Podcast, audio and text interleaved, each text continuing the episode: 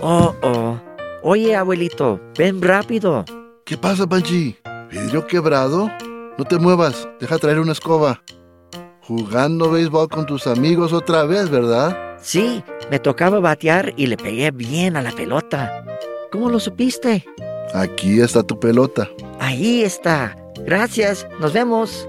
¿A dónde crees que vas? Los niños están esperando. Estamos en medio de un buen juego. Adiós. ¿No hay algo que me quieras decir primero?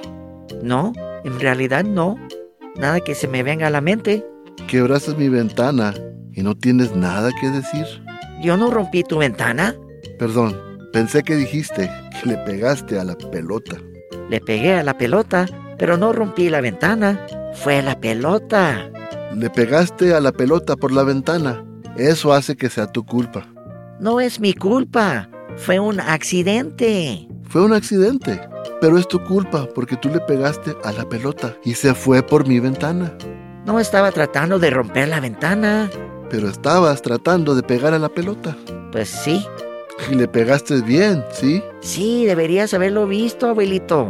Pasó sobre la cabeza del lanzador y ahí fue cuando golpeó la ventana. Grité, no, pero la pelota no me hizo caso.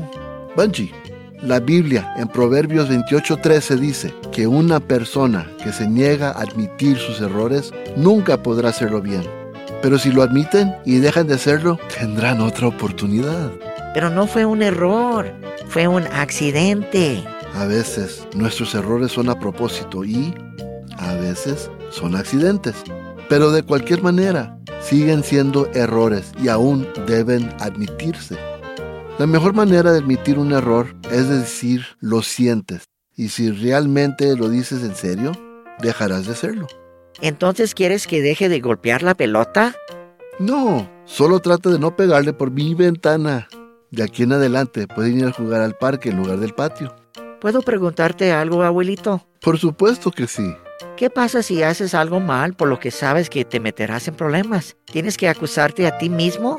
Bueno, si no lo admites, entonces has hecho dos cosas mal y es probable que te metas en más problemas. Siento mucho haber roto la ventana, abuelito. Te perdono, Banji. ¿Y para qué es esta escoba?